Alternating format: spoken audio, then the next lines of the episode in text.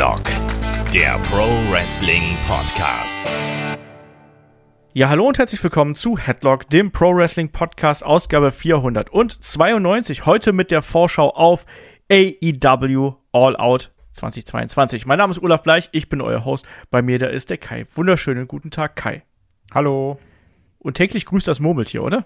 Ja, wirklich. Ähm, wir haben es schon angesprochen in der Preview zu Clash at the Castle. Jetzt werden wilde Podcast-Tage und wilde Wrestling-Cook-Tage. Ja, es ist ein krasses Wochenende, was uns da erwartet. Am Samstag Clash at the Castle, am Sonntag Worlds Collide und eben dann in der Nacht von Sonntag auf Montag auch noch AEW All Out. Und ich habe heute Morgen schon aus Jux zu dir geschrieben, Mensch, schau mal, die Card von All Out hat so viele Matches wie Worlds Collide und Clash at the Castle zusammen. Ja, also ich, ich glaube, da schwingt trotzdem auch ein bisschen das Pay-Per-View-Ding mit, ne? Ja, klar. Weil du kennst die Leute, wenn sie sich irgendein Spiel kaufen für die Xbox, für den PC, für die Playstation, das kostet, sagen wir, das ist ein Vollpreistitel und das geht dann nur sieben Stunden, sagen die, das kostet aber so viel und ist nur so kurz. Bei Witcher kriege ich ja 100 Stunden für das Geld. Und ich glaube auch mit dieser Attitüde, die haben die Leute auch bei Wrestling-Shows und sagen dann, wenn ich dafür jetzt 25, 40 Dollar bezahlen muss, dann muss das aber auch x Stunden gehen, sonst habe ich mein Money's Worth nicht ich finde, man sieht ja auch ganz stark den Unterschied zwischen dem WWE-Produkt und der WWE-Klientel und dem AEW-Produkt und der AEW-Klientel. Also ich rechne damit, dass wir hier bei AEW All Out mit seinen elf Matches auf der Main-Card wieder vier Stunden bekommen, plus eben noch mal eine Stunde ähm, Zero Hour, also Kickoff-Show was auch nochmal drei Matches äh, mit da drin hat. Also 14 Matches insgesamt, fünf Stunden Wrestling. Das wird eine Wrestling-Show. Es wird eine Wrestling-Show sein, und wie wir es bei den vergangenen AEW-Events auch kennen. Da werden wir auch nicht groß drumherum was haben, sondern wird Match an Match an Match an Match und da werden wir ordentlich Catch zelebrieren können, um es mal ganz vorsichtig auszudrücken. Und es ist natürlich, ähm, ja, in der Hoffman Estates, äh, Illinois, in der Now Arena. Das heißt also, wir werden auch ordentliche Stimmung haben. Ne? Wir kennen die Chicago Crowd, das haben wir jetzt auch bei der AEW Dynamite Episode gesehen. Die ist ganz schön rough und laut unterwegs und ich glaube, da können wir uns auch auf was freuen, oder? Ja, natürlich. Also, das ist ja, man, es gibt ja diese Wrestling-Städte, Philadelphia kannst du noch dazu zählen natürlich und Chicago auch. Hm. Obwohl wir da gleich nochmal bei Punk drüber reden müssen. Das war nämlich ganz interessant, wie das jetzt diese Woche war. Aber ich habe da Bock drauf und ich freue mich auch ganz ehrlich, weil ich weiß dann auch, weil diesmal gucke ich ja Clash of the Castle live und dann werde ich da sitzen und mir denken, oh geil, Peacock-Werbung, richtig Bock, jetzt nochmal. Wer ist eigentlich Seth Rollins? Oh, geiler Trailer. Wer ist eigentlich Roman Reigns? Oh, cool, nochmal. Oh, Cashback, irgendwas mit Ziegen und, und keine Ahnung. Diese schlimme Werbung da.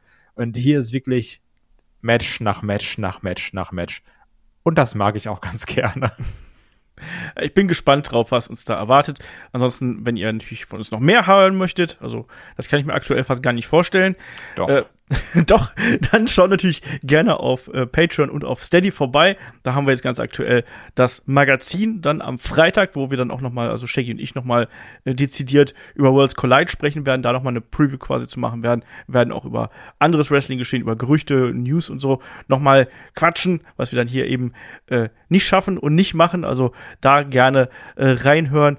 Und natürlich dann nächste Woche haben wir dann auch die äh, Review zu Worlds Collide dann auf unserem Premium-Bereich quasi und äh, ja, die anderen beiden großen Events, also Clash at the Castle und AEW All Out, die haben wir natürlich hier im Free-Bereich. Ähm, unterstützt uns sehr gern, ansonsten unterstützt uns auch, indem ihr uns zum Beispiel bei Spotify bewerbt, indem ihr zum Beispiel bei YouTube einen Daumen, ein Abo da lasst oder indem ihr unsere äh, Links teilt. All sowas hilft uns da auf jeden Fall weiter. Ähm, vor allem auch, damit wir weiterhin auch so ein tolles Podcast-Produkt hier an den Start bringen können, wie wir es jetzt ja machen. Ich habe es ja schon beim letzten Mal angesprochen. Wir sind auf dem Weg Richtung 500 mit unserem äh, Wochenend-Podcast. Wir haben, ich garantiert viel, viel mehr produziert. Ich weiß, wir haben, glaube ich, weit über 1000 Podcasts inzwischen produziert, ähm, über quer über alle Kanäle plus Interviews und ich weiß nicht was. Also ähm, helft uns da, dass das noch weiter wächst, weil es ist immer noch Wachstum da und ich finde, das ist gerade eine geile Zeit, um Wrestling-Fan zu sein, oder Kai? Also ich weiß, wir haben in den letzten Jahren war so ein bisschen klar, als AEW aufkam, da war es schon noch was anderes, aber jetzt gerade haben wir auch durch das Erstarken von WWE so ein ganz anderes Gefühl, finde ich wieder, oder? Also AEW ja, also muss ein bisschen Gas geben, WWE gibt Gas, äh, was ist da los? Ja, das Komische ist auch, letztes Jahr hatten, haben wir eigentlich den gleichen Satz gesagt, wo es hieß, es ist eine geile Zeit, Wrestling-Fan zu sein, wo dann John Cena zurückkam, wo die Fans zurückgekehrt sind, wo Punk auf einmal da war. was ich jetzt ja auch, was jetzt ja auch vor kurzem Jahrestag hatte. Da hatten wir auch eine Zeit, die ist dann so wieder abgeebbt, weil es da schon auch ein bisschen Hype-mäßig war, fand ich. Also da, da, da ging es eher um so ein Hype.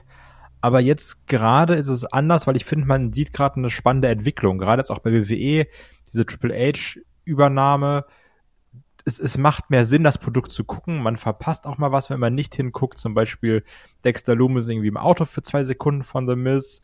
Verschiedene Storylines werden länger angelegt. Also WWE ist wirklich gerade dabei, sich wieder deutlich zu fangen nachdem es jetzt viele Jahre immer schwierig war, dort immer Auf und Abs, aber jetzt gerade merkst du wirklich, da ist eine gewisse Kontinuität drin, was ich super geil finde natürlich, weil also ne, WWE ist immer noch ganz, ganz dolle Liebe und es ist nervig, wenn das Produkt schlecht ist und du merkst, gerade wird es da verbessert und AW hat mich ja sowieso noch mal ganz kalt erwischt jetzt innerhalb dieses ein Jahres seit dem Punk-Comeback, wo ich mich da ein bisschen reingezeckt habe.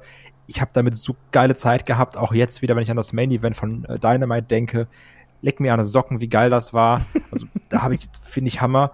Und ich, ich, ich finde es auch gerade ein bisschen schade, weil man merkt jetzt, ähm, die Kritik und es ist nicht mal so dieses, oh, WWE ist jetzt besser, das ist Kacke, sondern auch die Kritik aus den eigenen Reihen der Fans wird größer am AW-Produkt. Und ich finde, da sieht man auch ein bisschen an All Out, wenn ich ehrlich bin der Aufbau in Richtung All-Out war sicherlich alles andere als ideal. Natürlich auch bedingt durch die vielen Verletzungen, die Comebacks, die man einbauen musste, aber trotzdem natürlich auch bestimmte Aspekte fühlten sich einfach holprig an. Da habe ich schon auf Twitter ein bisschen was zu geschrieben.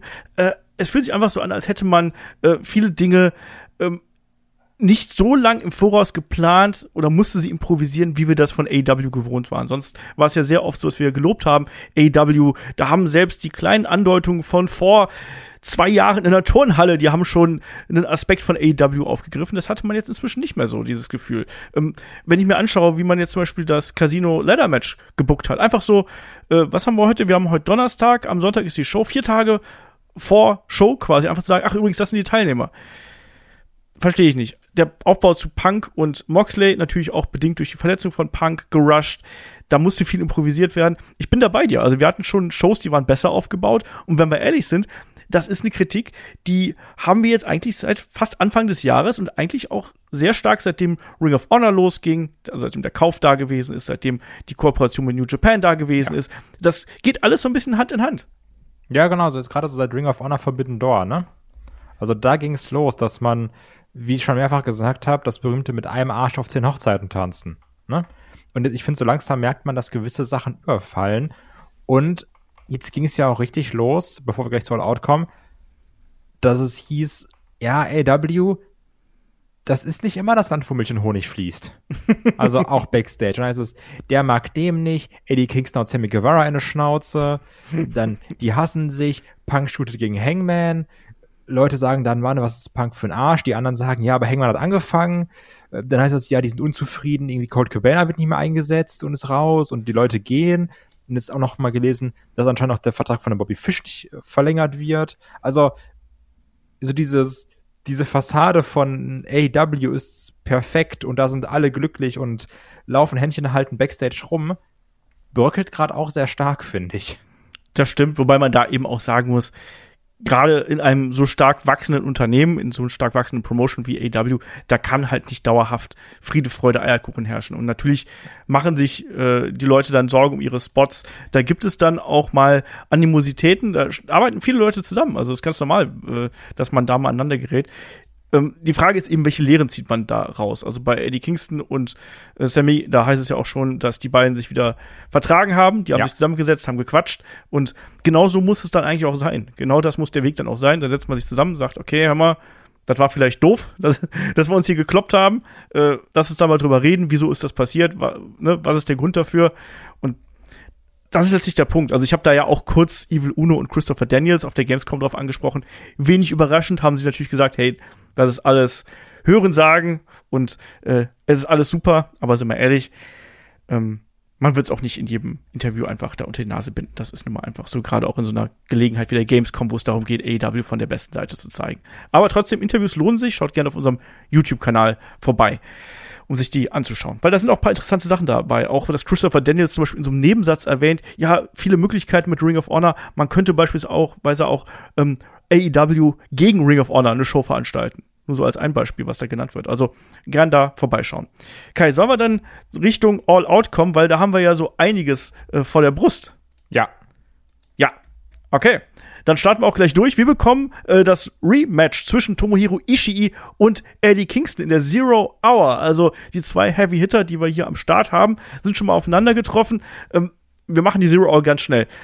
Ähm, kein großer Aufbau, sondern einfach nur zwei starke Typen, die sich wahrscheinlich auf die Schnauze hauen werden. Und das ist mein Anspruch an das Match. Wie ist bei dir? Kein großer Aufbau, es wäre so eine richtige Olf-Formulierung, weil man nichts Negatives sagen möchte. Man kann schon sagen, kein Aufbau. Der Aufbau ist, Leute, das Match findet statt, Punkt, Ende aus. Ne? Also das, das ist mir gar nicht zu schön geredet. Es gab keinen Aufbau. Die zwei kämpfen, zwei große Typen, die auf die Schnauze hauen, wie du schon gesagt hast. Ist vollkommen okay kann man auch für eine Zero Hour nehmen. Brauche ich's? Nee. Ist es nett für eine Zero Hour? Ja. Von daher ist doch ganz ehrlich besser als Bukati, der redet. Ja, und vor allem, man muss eben mal sagen, dieses Match der beiden bei äh, New Japan, das hat ja Wellen geschlagen. Und das ist für mich auch ein bisschen Aufbau, ne? Das hat für mich durchaus, ähm, ne? Und wenn der Aufbau einfach dieser Punkt ist, gegenseitiger Respekt oder sonst irgendwas, ne? Das ist ja, trotzdem ein kleiner Aufbau. Kann ja. sich da jetzt auch viel Aufbau herbeireden. Oder einfach sagen, es gab keinen Aufbau es ist trotzdem, es ist eine kleine Fehde, die wir da haben. Ähm, da geht es eben um die Vorherrschaft der beiden äh, hier. Und das war ein starkes Match, was die beiden sich damals äh, geliefert haben. War bei äh, New Japan Capital Collision. Also, Punishment, achso. Nee, nicht ganz. Knapp vorbei. Kleiner Aufbau ist da. Wer gewinnt denn das Ding hier für dich? Eddie Kingston muss einfach mal irgendwas gewinnen, oder? Ja, wahrscheinlich schon. Also es wäre doch, also warum sollte jetzt jemand von außerhalb holen, die dann einen deiner Talents besiegen lassen? Außer ja. man sagt immer noch, hier, wir sind böse auf dich, weil du Sammy Guevara vermobbt hast. Aber es wird keinen Sinn machen, wenn Eddie Kingston hier verliert. Ja. Ich sehe es auch so, um, Eddie Kingston braucht auch mal wieder einen Sieg und äh, das kann auch ein kleines Standout-Match werden, was wir hier haben. Das wird natürlich auch dann Leute noch von außerhalb ein bisschen anziehen. Warum nicht? Ähm, ich tippe auch auf Eddie Kingston hier an der Stelle. Kommen wir zum nächsten Match. Ähm, es ist das Match um die FTW Championship und da trifft äh, Angelo Parker auf unseren Champion Hook. Das ist ja so eine kleine Geschichte, die so ein bisschen abseits gelaufen ist, dass äh, ja hier die Jungs von äh, der Jericho Appreciation Society doch mal gesagt haben, Mensch, wir wollen doch mal den Belt haben und da haben sie ein bisschen unter sich ausgemacht, es ist Angelo Parker geworden und der fordert jetzt Hook heraus, aber ich sag auch mal so, ich denke, das wird auch eine relativ äh, eindeutige Angelegenheit. Oder wie siehst du das? Also siehst du irgendwelche Chancen, dass sich Angelo Parker hier den Titel holt und Hook Nein. seine erste Niederlage in einer Zero Hour einsteckt? Äh, nee, ich glaube nicht, dass Hook hier verlieren wird gegen Angelo Parker. Das wird ein klares Ding. Hook kommt cool raus, die Leute haben Bock und sagen, ey, da ist Hook, reagieren. Ja, Angelo Parker ist dabei. Matt Menard wird wie immer sehr viel rumschreien, große Augen machen. Der wird auch eingreifen. Also ich denke, der ja, wird eingreifen. Es wird vielleicht auch einen Suplex noch gegen ihn geben oder irgendwas, dass Hook noch ein bisschen stärker aussieht, so nach dem Motto 2 gegen 1. Genau, und dann ist das Ding aber auch schnell durch. Ja.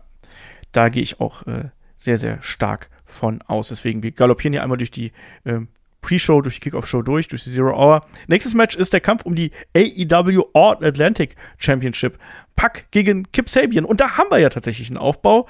Ähm, ich meine, Kip Sabian stand sehr lange am Ring mit dem Karton auf dem Kopf und hat sich dann in der vergangenen Woche ja das ähm, Match im AEW Trios Tournament ja ausgesucht, um wieder zurückzukommen. Er war es dann schlussendlich nicht, der unter dem Karton steckte, aber er ist zurückgekommen und hat Pack attackiert und letztlich auch äh, hat Death Triangle hier gegen äh, United Kingdom, nein, United Empire den Sieg gekostet. Starkes Match übrigens auch. Ähm, Kip Sabian wieder da, fordert gleich den Titel. Wie ist dein Gefühl hier vor dem Match? Er hat ja auch dann, war ja sogar dann ähm, hier in, in UK war er ja auch dabei, stand auch mal im Ring mit seinem, mit seinem Pappkarton auf dem Kopf, hat sich auch da den äh, Pack beguckt. War jetzt konsequent, dass es kam. Das Witzige ist, ich habe mich auch immer gefragt, als ich angefangen habe, AW zu schauen, wer ist der Typ mit dem Karton auf dem Kopf? ja, ja, irgendwie wird es schon sein. Und vor jetzt vor ein paar Wochen und Monaten hieß es dann ja, ja, hier äh, Kip Sabian, ne, kann ja sein.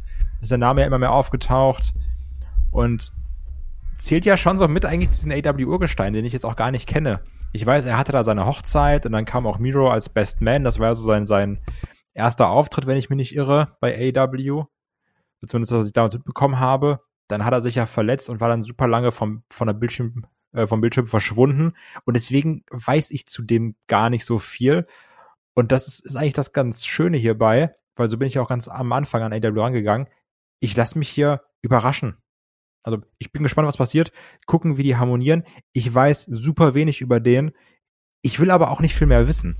Weil ich, ich finde es ganz angenehm, da so unbedarft dran zu gehen. Da wirken auch Nearfalls ganz anders, weil ich auch die Moves nicht kenne. Ich habe da Bock drauf. Also Kip Sabian, äh, definitiv ein talentierter äh, Mann, den wir ja schon äh, in der Vergangenheit dann eben auch bei AW gesehen haben. Wir haben ihn auch bei Ring of Honor gesehen. Wirklich jemand, der, ich finde, auch eine ordentliche äh, Portion Charisma mitbringt, ein Engländer. Und jemand, der, ähm, wie du schon gesagt hast, schon durch diese Verletzung wirklich jetzt lange Zeit ähm, raus gewesen ist und jetzt hier eben zurückgekommen ist. Und ich hab da auch Bock drauf. Ich finde auch, dass der ein cooler Typ ist, ehrlich gesagt. Also jetzt auch gerade mit diesem, äh, mit dem Look, den er jetzt gerade hat, mit den, mit diesen grau gefärbten Haaren und dem Anzug. Ich finde, der hat was, aber, das muss ich sagen, ähm, der wird hier nicht den Titel gewinnen. Das kann ich mir irgendwie nicht vorstellen. Wie geht's dir da? Nee, also Peck sollte den schon behalten und verteidigen. Also, ja. Weil wir haben uns ja auch für ihn gefreut, dass er mal was zu tun hatte. und das wäre jetzt schade, wenn er das jetzt verliert. Ja.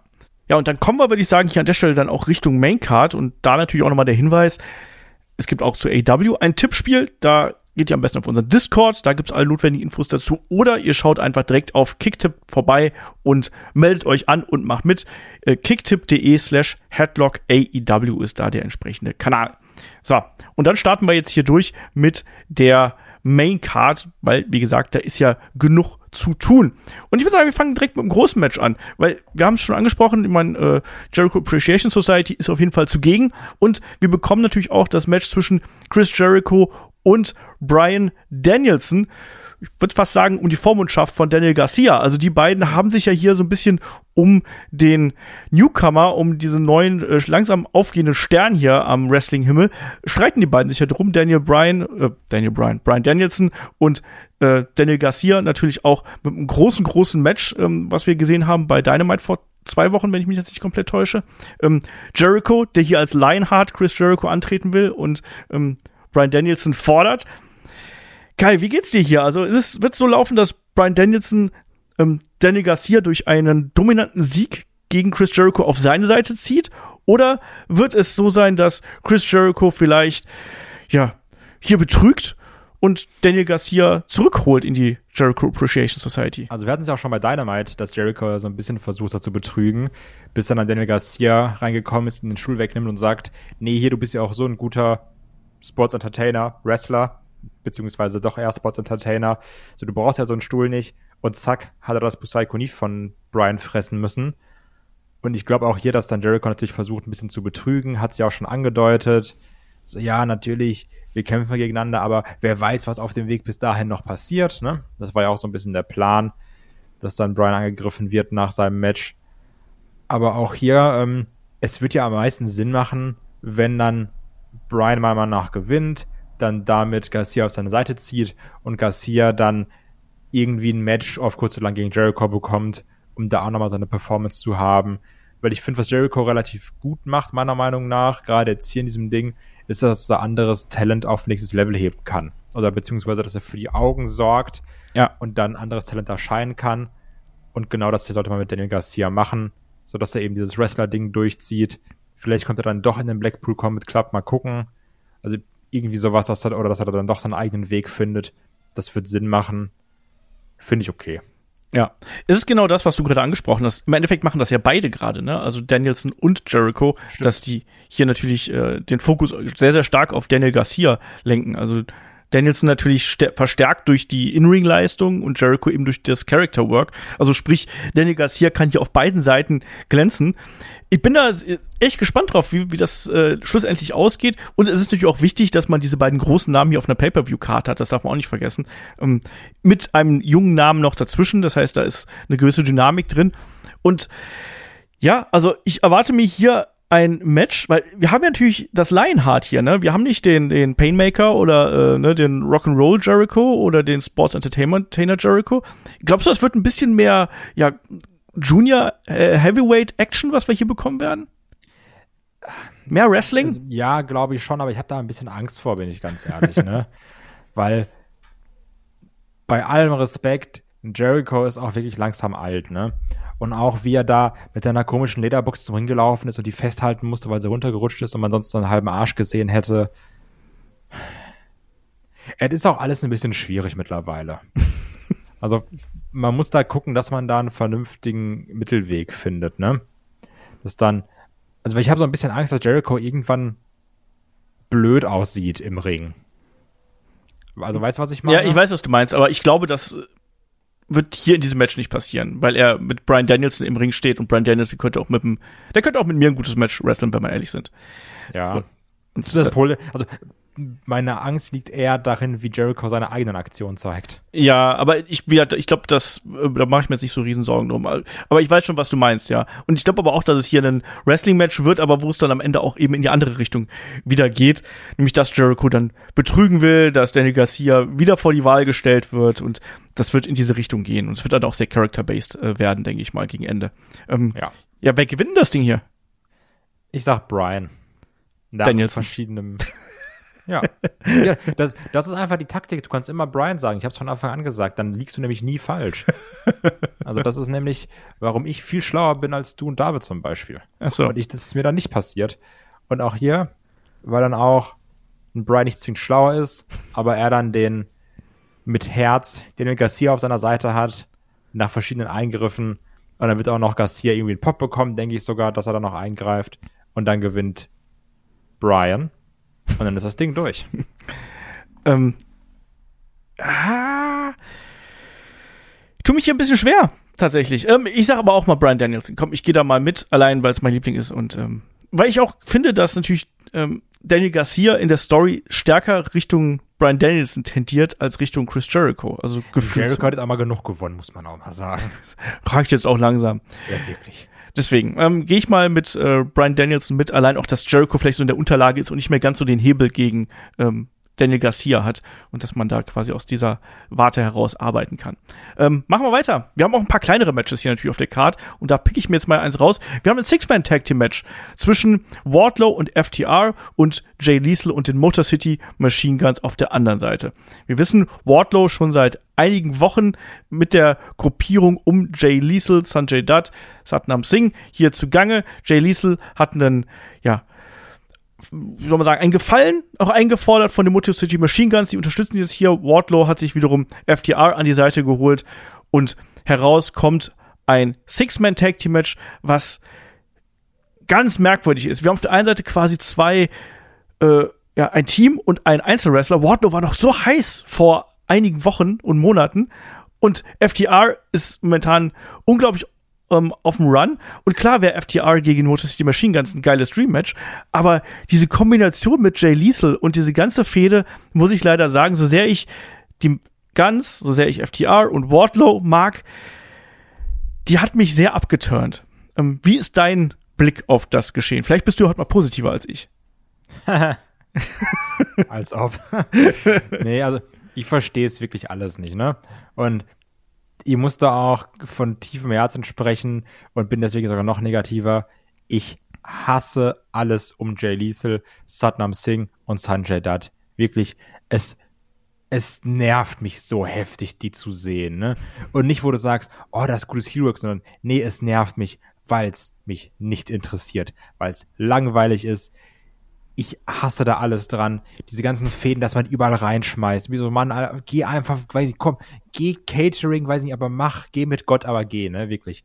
Das ist so nervig. Und FTA, die so geil over sind als Faces, dann steckst du die hier in so ein Drecks-Trios-Match. Wardlow, der super over war, sind wir ehrlich, der hatte das mit MJF, das war geisteskrank geil. Danach war diese ganze Security-Kacke mit, ähm, wie heißt dann nochmal der Anwalt? Ich habe den Namen äh, vergessen. Äh, Smart Mark Sterling. Smart Mark Sterling, genau, Dankeschön. Das war nicht gut. Hat sich dann aber wieder so ein bisschen gefangen, muss man sagen.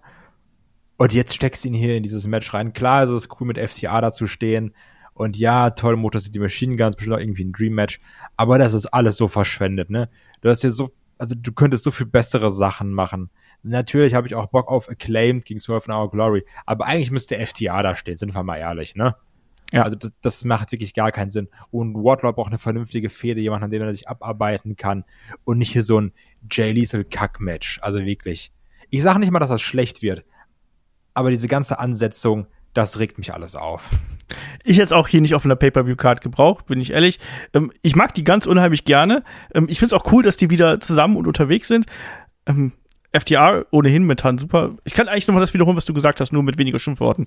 Ähm, nee, äh, ich finde, das ist so random. Und äh, ich finde, mit Wardlow hat man bis jetzt nach dem Titelgewinn alles falsch gemacht, was man falsch machen kann.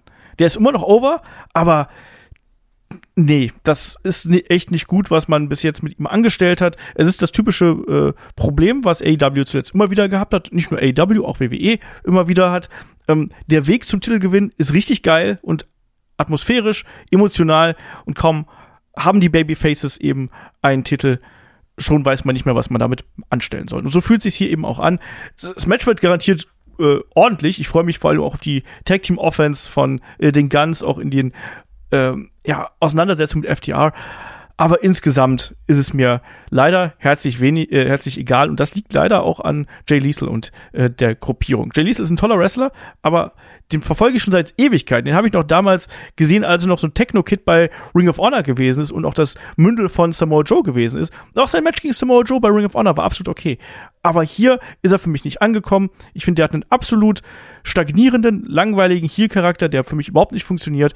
Ähm, hier gewinnen hoffentlich Wardlow und FTR und können danach zu besseren, grüneren, schöneren Ufern aufbrechen. Ja, Bevor ich mich hier wieder in Wut rede, das mache ich auch sehr selten. Ähm, kommen wir damit zum nächsten Match. Es ist das Match um die A Ach so. es ist das Match um die AEW TBS Championship und es treffen Jade Cargill und Athena aufeinander. Athena ja schon seit ihrem Debüt bei AEW mit einem ja, großen Auge in Richtung ähm, TBS Championship, Richtung Jade Cargill. Jetzt haben wir endlich diese Konfrontation der beiden. Jade Cargill immer noch auf ihrer Winning Spree. Wir werden garantiert auch die Baddies mit dabei haben. Bei Athena müssen wir gucken, ob sie Verstärkung bekommt. Die sind ja entweder alle woanders eingeplant oder verletzt wahlweise auch. Ähm, wenn wir an Chris Statlander denken. Kai, was sind deine Erwartungen hier an das Match und äh, wie hat dir bis jetzt der Aufbau gefallen? Das ist ja so ein Ding, auch da wäre ich nicht traurig gewesen, wenn das nicht auf der Karte gewesen wäre. Hab keine Erwartung an das Match. Jade Cargill, ich finde, auch mit dieser Baddie-Section, ja, das, da hat man ihr so ein bisschen mehr Charakter gegeben, aber es ist auch eigentlich jede Woche das Gleiche. So, dann sind sie irgendwie da, dann werden sie zusammengeschissen von Jade Cargill, dann stehen sie irgendwie blöd daneben, sind so ihre Hench-Women. Gut gerettet. Und Athena macht auch ehrlich gesagt nicht so sonderlich viel Interessantes bei AW bisher. Also nicht, ich, ich glaube sogar, dass das ein gutes Match wird, dass sich auch eine Jade Cargill sehr gut an der Athena abarbeiten kann. Absolut, habe ich, hab ich keine Zweifel. Aber alles andere ist wirklich maximal Mittelmaß. Ich glaube auch, dass das Match besser wird als die Fehde bis hierhin, weil die Fehde hat mich bis jetzt auch noch nicht abgeholt und alles, was du gesagt hast, ist da ähm, auf jeden Fall auch richtig. Ähm, aber ich glaube, dass es für Jade Cargill wirklich gut ist, mit jemandem wie Athena zu arbeiten, die schon so viel Erfahrung mitbringt und die obendrein auch die athletischen Voraussetzungen mitbringt, um so eine große Athletin wie Jade Cargill gut aussehen zu lassen. Ich glaube, das ist auch was, was man hier nicht vergessen darf. Ne? Also ähm, die wird da auch äh, sich bemühen, dass beide gut aussehen. Und ich hoffe, das wird ein gutes Match. Ähm, und ich rechne aber hier auch damit, dass die Siegesserie von Jade Cargill hält. Ich rechne hier nicht mit dem Titelwechsel.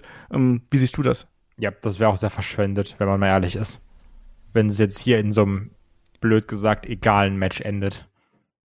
Ja, ist ja schon ein bisschen aufgebaut, so ist es ja noch nicht, ne? Aber. Ja, natürlich, aber also da, da steckt jetzt ja, ja also zeig mir fünf Leute oder sowas, die jetzt auch auf dem Discord sagen, Mann, emotional bin ich richtig drin, übrigens bei Jade Cargill gegen Athena.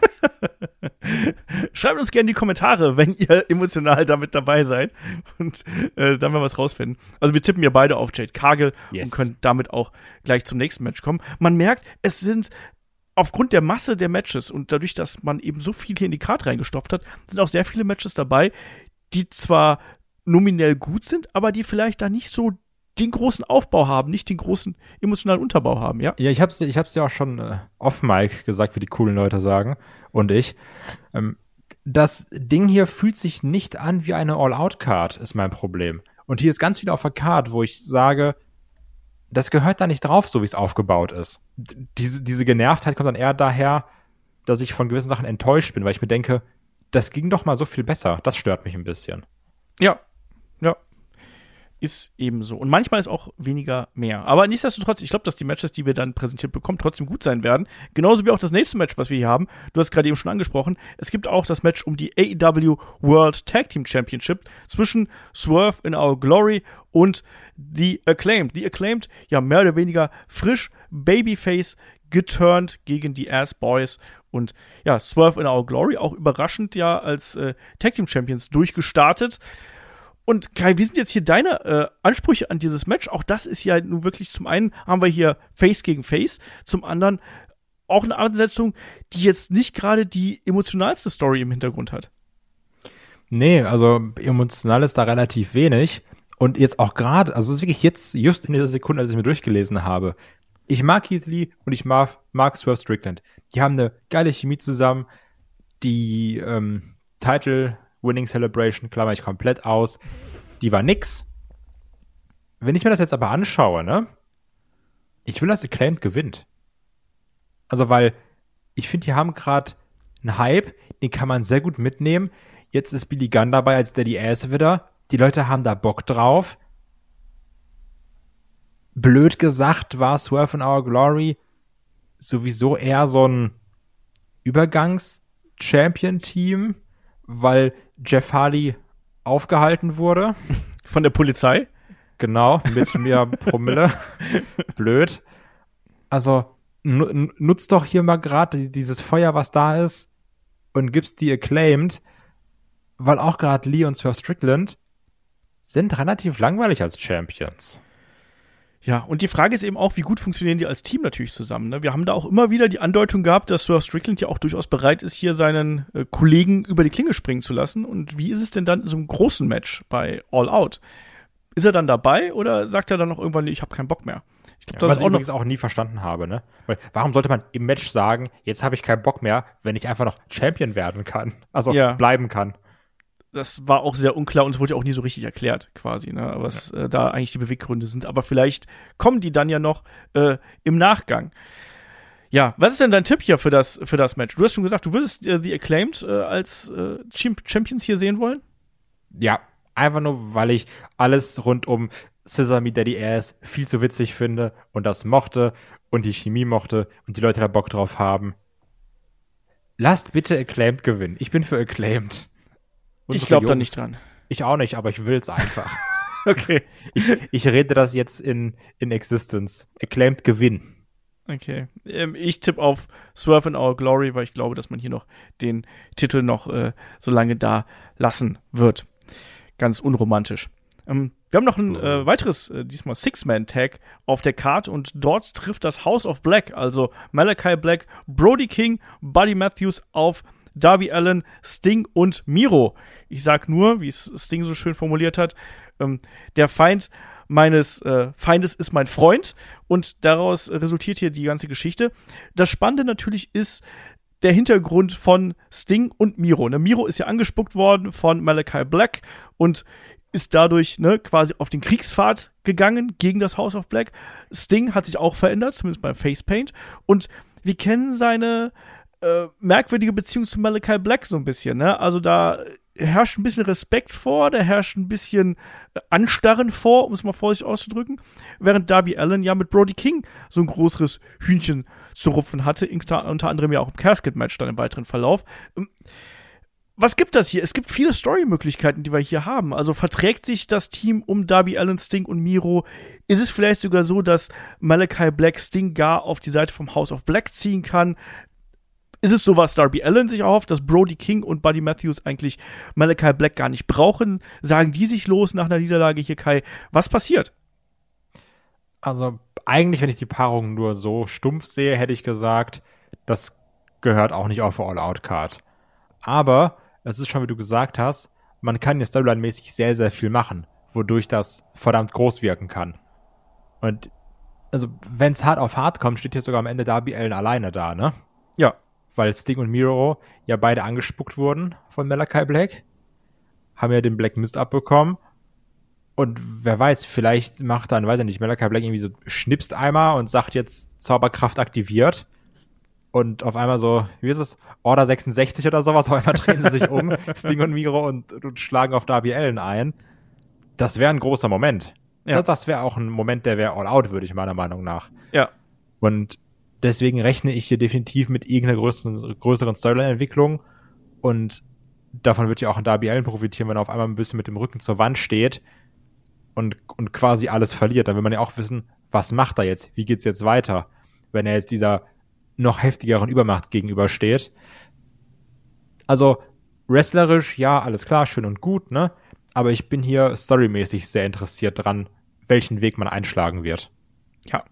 Das hat man auch tatsächlich ganz gut erzählt. Und ich bin da auch ehrlich, ich glaube, das ist äh, das meiste, wie ich in House of Black bis jetzt invested bin in die ganzen in der ganzen Zeit, die es die diese Gruppierung gibt. Ich finde, das hat man gut gemacht äh, bis hierhin und wie du schon richtig gesagt hast, das das hat, eine, das hat einen gewissen Aufbau, da ist eine Story hinter und da will man wissen, wie es jetzt eben weitergeht, gerade aufgrund dieser unbekannten Konstellation um Sting und Miro. Wrestlerisch ähm, gehe ich davon aus, dass Darby Allen und Miro hier einen Großteil der Arbeit erledigen werden, natürlich auf der Seite. Sting wird äh, zwischendurch mal aufräumen oder er wird sich gar ganz raushalten. Auch das muss man mal abwarten. Ähm, vielleicht zieht man das auch so lange hin, dass dann quasi der Hottag zu Sting kommen soll und man deutet vorher vieles an und dann äh, mal gucken, was dann passiert. Gibt auf jeden Fall viele Möglichkeiten. Ähm, Storybasiertes Match und ich bin ehrlich, ich habe da Lust drauf. Ich bin da gespannt drauf, wie es ausgeht. Was ist denn dann hier deine ja, dein Ausgang quasi für das Teil hier? Die Frage ist jetzt, gewinnt das House of Black, weil Malachi seinen Zauber vorher aktiviert? Oder sagt er erst, hier, meine Fallenkarte kommt nach im Match? Damit steht und fällt quasi mein Pick. Ich sage aber, dass das House of Black hier den Sieg holt. Damit sie auch mal wenigstens irgendwas gewinnen. Ich finde, es wäre auch konsequent, Ja. wenn, wenn sie hier gewinnen würden. Ähm, weil sonst, was bringt dann die ganze Anspuckerei, ne? Wenn man da keinen Profit draus zieht, ist das ja ein bisschen blöd. Dann ist es ja nur Sauerei irgendwo. Und deswegen glaube ich auch, dass hier irgendwas muss hier passieren. Irgendwas muss hier passieren. Ähm, auf Seiten von Darby, Sting und Miro. Ich glaube nicht, dass das House of Black gegen Malachi Black turnt. Oder wie siehst du da die Chance, dass da sowas passiert? Sehe ich auch nicht. Ne? Weil das käme auch zu sehr aus dem Nichts. Und Ja. deswegen bin ich auch ganz bei dir. House of Black for the Victory hier an der Stelle und alle anderen Story-Entwicklungen werden wir dann sehen. Ich habe da Bock drauf, da freue ich Oder, mich. Drauf. oder das Ding kommt raus und sagt, der Feind meines Feindes ist der Fiend. Und dann alle sagen so krass, Sting kann Deutsch und dann kommt Bray Wyatt raus. Unbedingt. Ja, Die Bart, die. Wer Deutsch spricht, kann kein schlechter Mensch sein. eben. also, ich finde das Szenario ist am realistischsten. Ja, ich glaube auch. Auf jeden Fall Licht an, Licht aus ist immer ganz wichtig bei AW. Das Ja. wissen wir. Ähm, kommen wir zum nächsten Match. Es gab ja noch eine, ähm, ja, eine große Ankündigung von Thunder Rosa auch in der vergangenen Woche, nämlich, dass sie ja nicht antreten können wird bei All Out. Es sollte ja ursprünglich Thunder Rosa gegen Tony Storm heißen. Jetzt gibt es aber stattdessen ein Four-Way-Match um die Interims AEW Women's World Championship zwischen Tony Storm, Dr. Britt Baker DMD, Jamie Hater und Hikaru Shida. Die, bei, äh, die vier Damen sind auch schon hier im, Ta im Tag-Team aufeinander getroffen äh, diese Woche. Da konnten sich dann Tony Storm und Hikaru Shida durchsetzen. Aber Kai, erstmal ganz kurz zu dieser, es ist ja keine Vakantierung, aber quasi zu dieser Verletzungsgeschichte um ähm, Thunder Rosa. Boy, oh boy, war ich da enttäuscht. Also, Das war schon peinlich, ne? das war eine Degradierung eigentlich in der Art und Weise, wie man es präsentiert hat, oder?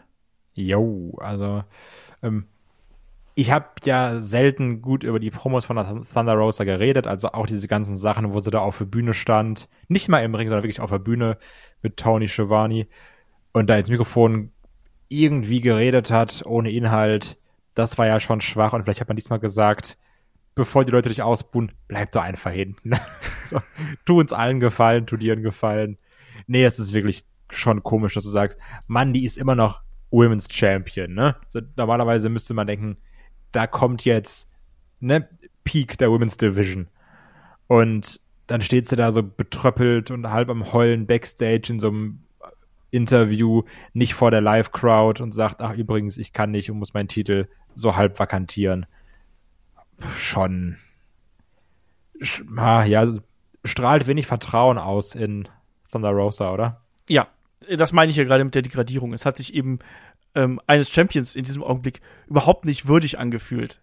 Und das finde ich wirklich schlimm. Also, dass man sie hier nicht äh, vor die Kameras treten lässt. Also, wir haben noch vor ein paar Wochen zuvor hatten wir noch CM Punk, der hier ankündigen musste, dass er verletzt ist und dass es eben Interims-Champion geben wird. Und der hat da ein emotionales Ding draus gemacht, wo die Zuschauer mitgeheult haben und keine Ahnung was. Und Thunder Rosa. Ach, übrigens, bleib mal besser, bleib mal besser hinten, ne? Also insgesamt ähm, eine ganz krude Kiste und wir bekommen jetzt auf jeden Fall hier ein Four-Way-Match ähm, zwischen Tony Storm, äh, Britt Baker, DMD, Jamie Hater und Hikaru Shida und eigentlich riecht es ja alles danach, dass Tony Storm sich hier den Titel holt. Aber, da muss ich auch sagen, jetzt haben bei ähm, Dynamite ja Shida und Storm gewonnen. Das spricht dann wiederum fast eher wieder für mich, dass man hier einen anderen Weg geht. Also wärmt man vielleicht den Konflikt zwischen Jamie Hater und Britt Baker wieder stärker auf, als man das zuletzt getan hat? Ja, aber Shida hat ja den Sieg geholt, war ja nicht Tony Storm. Ja. zählt ja nur so halb. Ähm, also ich, ich sehe hier zwei Wege. Der eine Weg ist, Tony Storm gewinnt, ne? Oder der andere Weg ist, wir haben im Match so ein halbes Zerwürfnis oder beziehungsweise auch ein ganzes Zerwürfnis zwischen Britt Baker und Jamie Hater, die ja eigentlich zusammenarbeiten könnten, aber dann sagen, ja, nee, beziehungsweise die arbeiten erst zusammen und dann auf einmal versucht Britt Baker sie einzurollen, ganz klassisch, und Jamie Hater sagt, sag mal, hast du einen gesehen? Und dann auf einmal fangen sie an zu kloppen und man nutzt das so ein bisschen als Moment. Ich würde sogar wirklich sagen, entweder Tony Storm gewinnt oder Jamie Hater gewinnt. Ich hoffe eigentlich auch, dass Jamie Hater es wird, ehrlich gesagt. Ähm, weil das ist eigentlich der Charakter, wo ich mir momentan mit am meisten von verspreche. Also Tony ist eine tolle Wrestlerin, aber ich finde die stagniert. Ähm, Jo. muss man sagen. Britt Baker stagniert auch, aber die kann davon profitieren, wenn Jamie Hater quasi gegen sie turnt. Und das ist genau das, ähnlich wie du es gerade angesprochen hast, so würde ich es machen. Ähm, nur, dass ähm, der Turn quasi von Jamie Hater ausgeht. Nicht, dass Britt Baker erstmal betrügt, sondern dass Jamie Hater ab einem gewissen Punkt einfach die Chance wittert, so, ich kann jetzt hier meinen Finisher ins Ziel bringen und dann äh, verpasst sie dann eben Britt Baker die entsprechende Aktion und dann ist es aus. Nur so als eine Vermutung. Ähm, Hikaru Shida sehe ich ja wirklich nur als Außenseiterin und Britt Baker wäre so eine ganz sichere Nummer nach dem Motto, okay, da sind wir wieder da, wo wir vor einiger Zeit schon mal gewesen sind. Aber nochmal Britt Baker gegen Thunder Rosa sehe ich eben nicht. Und ich glaube, da muss man einen anderen Weg gehen. Deswegen, mein Pick ist hier äh, Jamie Hater mit der entsprechenden Entwicklung, dass sie gegen Britt Baker turnt. Und die Chicago Crowd, die wird das ja lieben, weil die wollen natürlich auch hier den, den Bruch zwischen den beiden haben. Ich Ja. sag Tony Storm. Okay. Schauen wir mal, ne?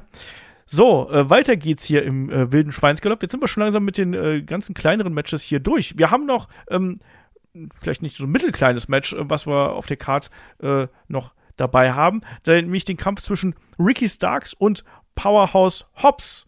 Ähm, Powerhouse Hobbs gegen Ricky Starks geturnt, nachdem Ricky Starks sein FTW-Belt an Hook verloren hat. In den Folgewochen immer wieder Attacken ähm, von äh, Powerhouse Hobbs, aber auch von, waren's die Wingman, Kai? Wer, wer, wer, wer hat nochmal attackiert? Nee, hier der ähm, Cutie Marshall Ah, Cutie Marshall war es, ja. Okay. Freundin. Die, die Firma. Die Factory, die Die Factory. Factory, genau. die Firma. Äh, Sorry, also ich komme da manchmal mit den ganzen äh, Gruppierungen, komme ich auch langsam ein bisschen äh, durcheinander. Ich bin auch mal gespannt, wie das da mit dem guten äh, Stokely Hathaway weitergeht, jetzt wo der noch W. Morrissey da an der Backe hat Was offensichtlich. mich freut. Ich finde das schön. Jetzt der große Edge da. Stokely Hathaway habe ich nicht viel von. Aber ich finde einfach toll, dass sich ein W. Morrissey anscheinend gefangen hat. Ja, und der sieht auch echt imposant aus, muss man dazu sagen. Also Das stimmt. Also als Muscle funktioniert er schon ganz gut. Aber zurück hier zum Match. Also Ricky Starks äh, mit jeder Menge Feinden hier und ähm, zum Babyface geturnt.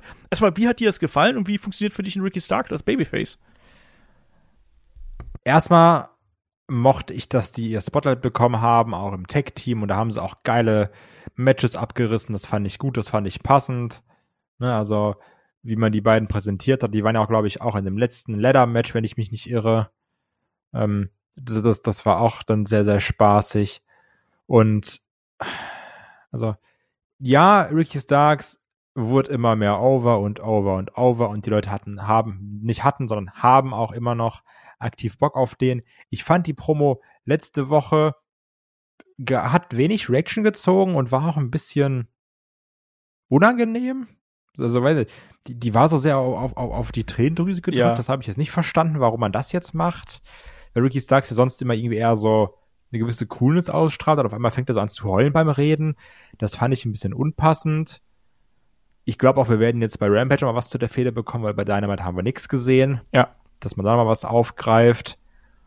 Und ich weiß, ich stehe mit komplett alleine da. Ich habe es auch schon David geschrieben, ich habe es auch dir geschrieben, ich stehe mit weiter alleine da. Ich wette auch so im Discord sind da so ein, zwei, drei, vier geile Meinungsmäuse, die das ähnlich sehen wie ich. Ich finde, also, ich finde das geil, dass die einen Spot haben bei All Out. Ne? Ich gönne denen das. Gute Typen, Arsch aufgerissen. Du musst auch nicht zum 800. Mal erwähnen, dass Powerhouse hauptsächlich eine krasse Transformation durchgemacht hat. Ich habe keinen Satz in meinem Leben häufiger von dir gehört als den. Also von daher habe ich es jetzt für dich gesagt. Mein Problem ist eher, dass die Fehde sich nicht nach All Out anfühlt und deswegen auf der Karte so ein bisschen deplatziert wirkt, weil das die Standard nur nach 15 der Big Man turnt gegen den kleinen Fehde ist und da null Persönlichkeit drin ist, außer dass man sagt, hey, du hast meinen Nacken gehauen, wegen meinem Nacken war ich ja verletzt. Du doof, Mann. und deswegen fühlt sich das nicht wertig an für eine All-Out-Card, meiner Meinung nach. Kann ich nachvollziehen, aber da ich jemand bin, der in Ricky Starks sehr, sehr, sehr viel sieht und auch in Powerhouse Hobbs. Gerade, hast du eigentlich schon mal die Transformation von Powerhouse Hobbs gesehen? Was ist der, krass, ne, was der gemacht also, hat. In also so Zeit, crazy, oder? du. So heftig. Also, finde ich krass. Ich glaube, ich glaub, weiß gar nicht. Ich glaube, du bist der Erste, dem was aufgefallen Ja, krass, ist. oder? Also ich ja. finde auch, ich habe echt ein Auge für sowas, ne? ähm, ähm, nein, ich bin da komplett bei dir. Es ist natürlich eine Fehde, die jetzt wirklich ähm, übers Knie gebrochen ist von äh, wann, wann war der Turn? Drei, drei, vier Wochen oder so. Und da ist dann eben auch nicht mehr so viel passiert. Ähm, und klar kann man das hier bringen, aber gefühlt hätte diese Fehde eigentlich noch mal so zwei, drei Wochen gebraucht, um vor sich hinzuköcheln, damit du hier wirklich diesen Hass komplett drin hast. Und da bin ich tatsächlich bei dir. Ähm, auch, dass man jetzt da noch die Factory mit reingebracht hat, weiß ich auch nicht genau, warum man das macht, ne? sondern lass doch da die beiden unter sich und lass da eben das Feuer erstmal ähm, erzeugen nichtsdestotrotz, wie du schon gesagt hast, die beiden haben es halt verdient, dass sie auch hier auf der Karte sind.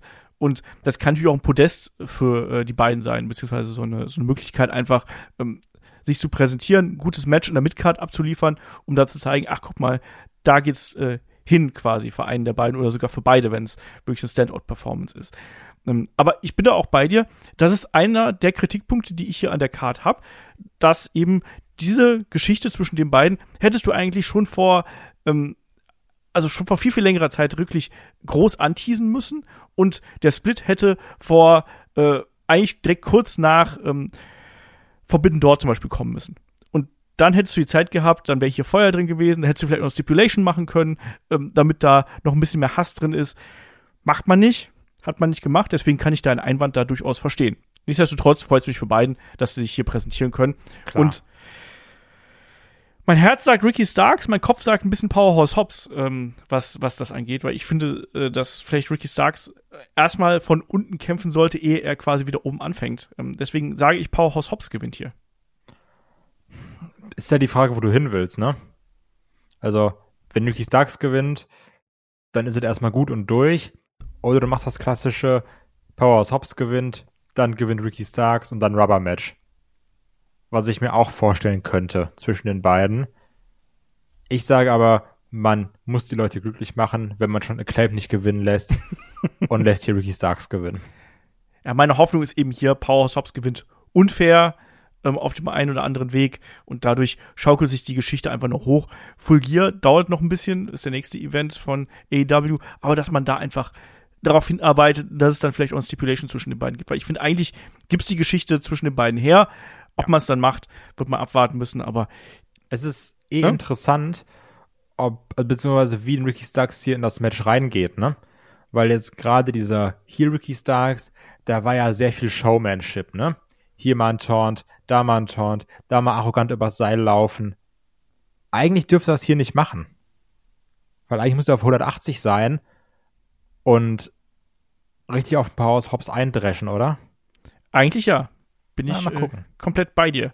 Ähm, aber es ist eben auch interessant zu sehen. Ne? Wir haben Ricky Starks bis jetzt nur als Heel bei AEW gesehen und als Babyface noch nicht. Und gerade auch diese Persona, die er eben an den Tag legt, dieses Arrogante, das hat ja letztlich auch dafür gesorgt, in Verbindung mit den großen Gesten und mit dem Charisma, was der eben zweifellos hat, dass die Leute ihn halt irgendwie geil finden. Und es ist dann eben sehr schwierig, das in einen Babyface-Charakter umzumünzen. Weil theoretisch könnte er zwar dasselbe weitermachen, aber dann ist es auch nicht so dasselbe. Also ich will jetzt hier keinen Grinse-Starks auf einmal haben oder sonst irgendwas, ne?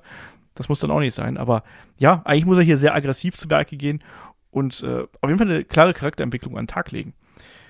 So, weiter geht's. Aber pro große Fäden und Splits, da haben wir natürlich noch das Match zwischen Jungle Boy und Christian Cage. Und ähm, ja, da können wir uns auch noch gut an den äh, Turn von Christian Cage erinnern. Ähm, Im Anschluss an das Match gegen die Young Bucks von Luchasaurus und Jungle Boy. Und dann die Promo-Segmente von Christian Cage, den Beleidigungen in Richtung Jungle Boy, Jungle Boys Vater, ähm, die Art und Weise, wie Christian Cage dann auch Luchasaurus kurzzeitig zumindest unter seine Kontrolle gebracht hat.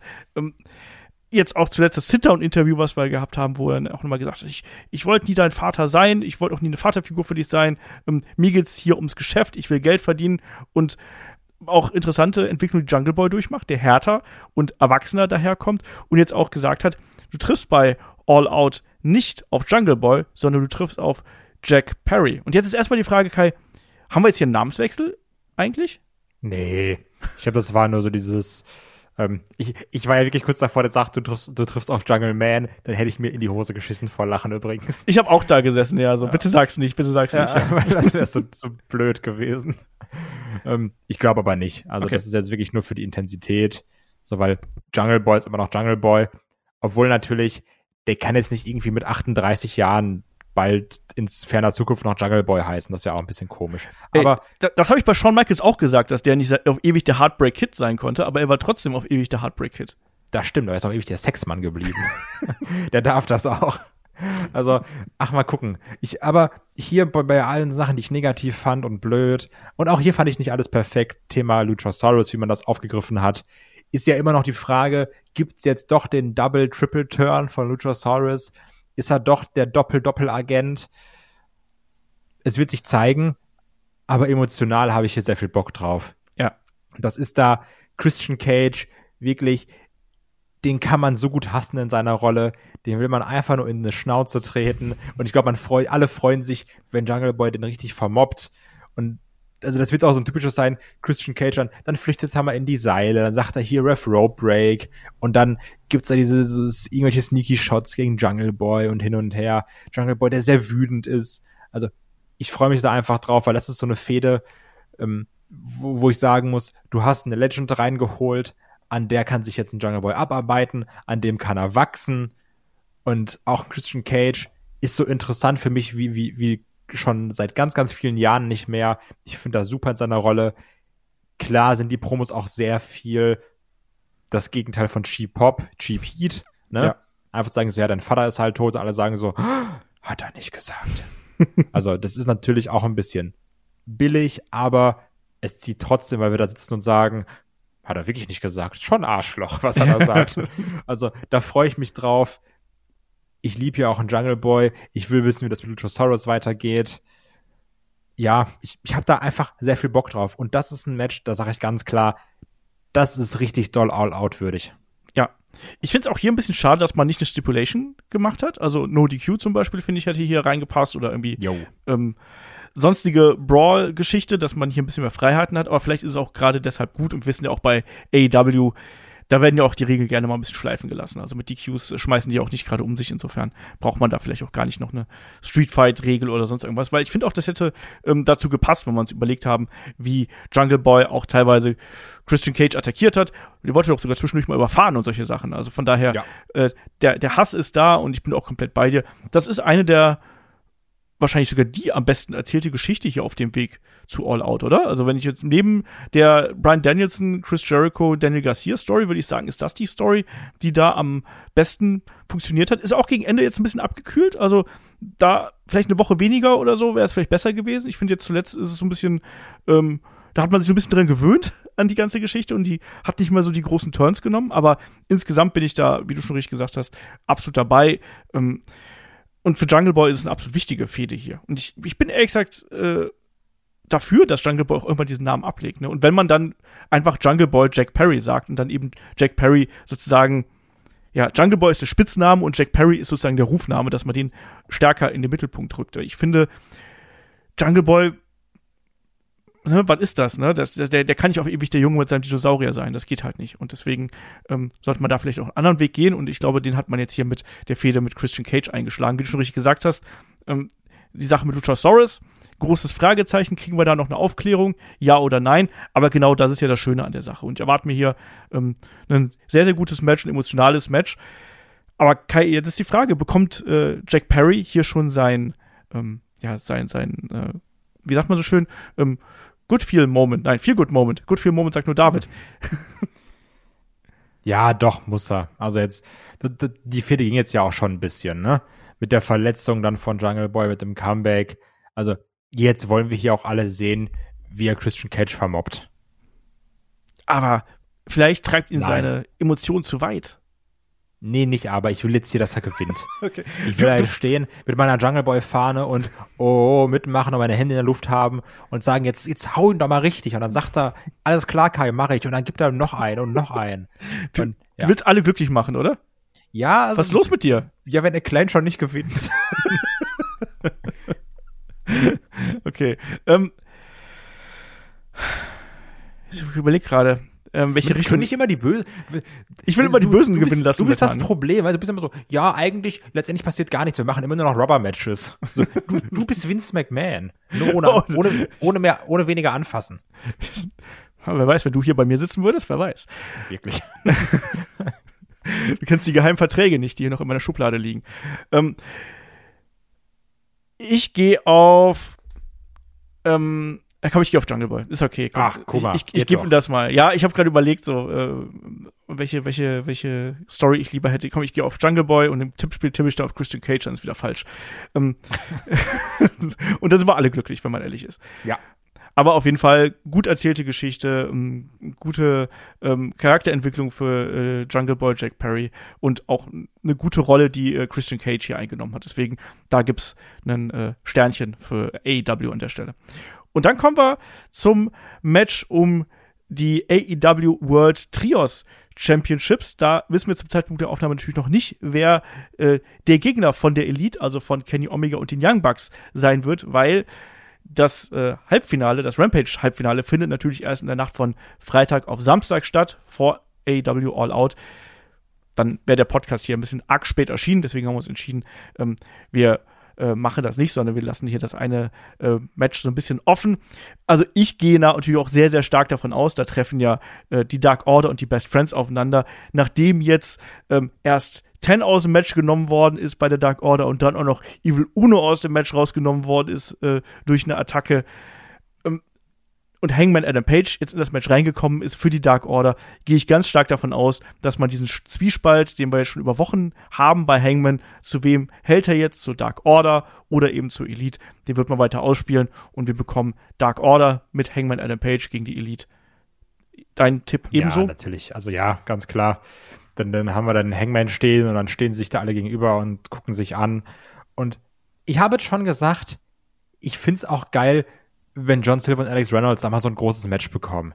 Weil das sind geile Typen, die sorgen seit Jahren für geile Unterhaltung, auch bei ähm, Being the Elite.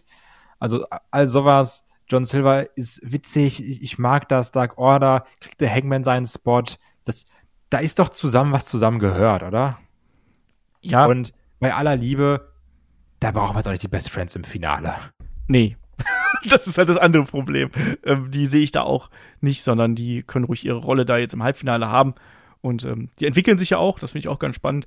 Aber das ist jetzt einfach eine viel, viel größere Geschichte und ähm, Dark Order gegen die Elite, ähm, das passt schon so, weil letztlich das geht ja quasi noch, das geht ja so viel weiter zurück auch und äh, bis zum Titelgewinn von Hangman, der ganze Hangman, äh, äh, Kenny Omega Arc, den wir gehabt haben, also na, so muss es ja im Endeffekt sein. Ne? So muss es ja im Endeffekt sein. Das ist eine lange Gesch Geschichte, wo alle quasi eine, äh, äh, eine Geschichte miteinander haben, wo lange äh, Fäden miteinander, lange persönliche Beziehungen miteinander übereingehen. Das ist ja das Coole hier an der Sache. Aber wir werden dann auch äh, zwei Babyface-Teams hier gegeneinander haben, oder Kai? Ja, also von der Reaction her schon. Jetzt die Elite sind ja trotzdem immer noch so, also eigentlich sind die Bugs ja Heal, ne?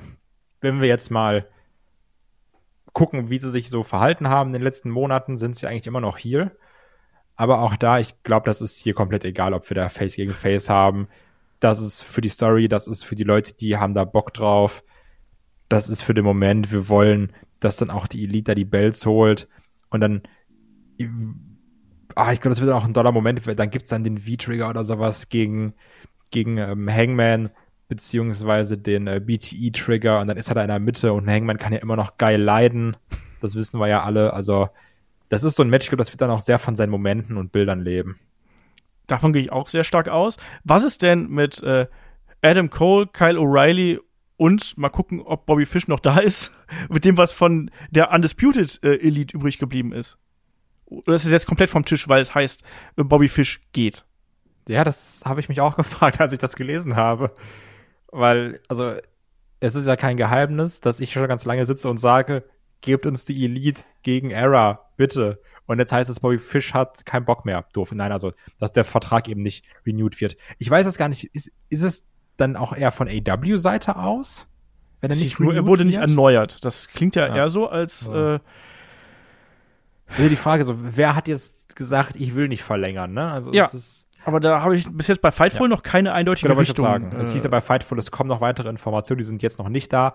Deswegen, ganz im Sinne der Preview, wird da viel spekuliert. Gehört auch manchmal dazu, ist ja auch immer noch Wrestling, ne? Das mögen wir ja auch ganz gerne. Yes. Und ich kann mir dann sogar vorstellen, dass wir das nicht bekommen oder in irgendeiner anderen Art und Weise. Vielleicht schustert man jemanden noch dazu zu Adam Cole, was aber auch schwierig wird. Also es ist, ja, es ist interessant. Weil letztendlich hätte ich, also eigentlich wäre doch das Szenario gewesen, die Elite gewinnt und dann kommt die Era raus und sagen, jetzt sind wir dran. Und ich weiß, ich wirklich, ich weiß nicht, wie man es jetzt macht, weil das war ein Gedanke, der hat sich so manifestiert in meinem Kopf, bis ich vor ungefähr einer Stunde gelesen habe, Bobby Fish ist nicht mehr. Ja. Deswegen, ich habe, ich wirklich, ich weiß es nicht es wäre schon bitter, weil das ist eigentlich so eine große Story. Das ist eine Money-Story, die man hier hat. Man hat sie ja sogar schon aufgebaut, im Endeffekt. Und wer weiß, ne? Also es hieß ja auch mal, Bobby Fish soll eine sehr enge Verbindung zu Triple H haben. Äh? Und vielleicht sind da doch die alten Banden dann doch stärker. Und wir wissen, WWE zahlt gut. Ähm, kann vielleicht auch Bobby Fish, jemand, der jetzt nicht mehr der allerjüngste ist und auch schon ähm, Verletzungen hinter sich hat, kann man dem vielleicht auch mehr anbieten, als man das beispielsweise bei AEW kann. Man weiß es nicht.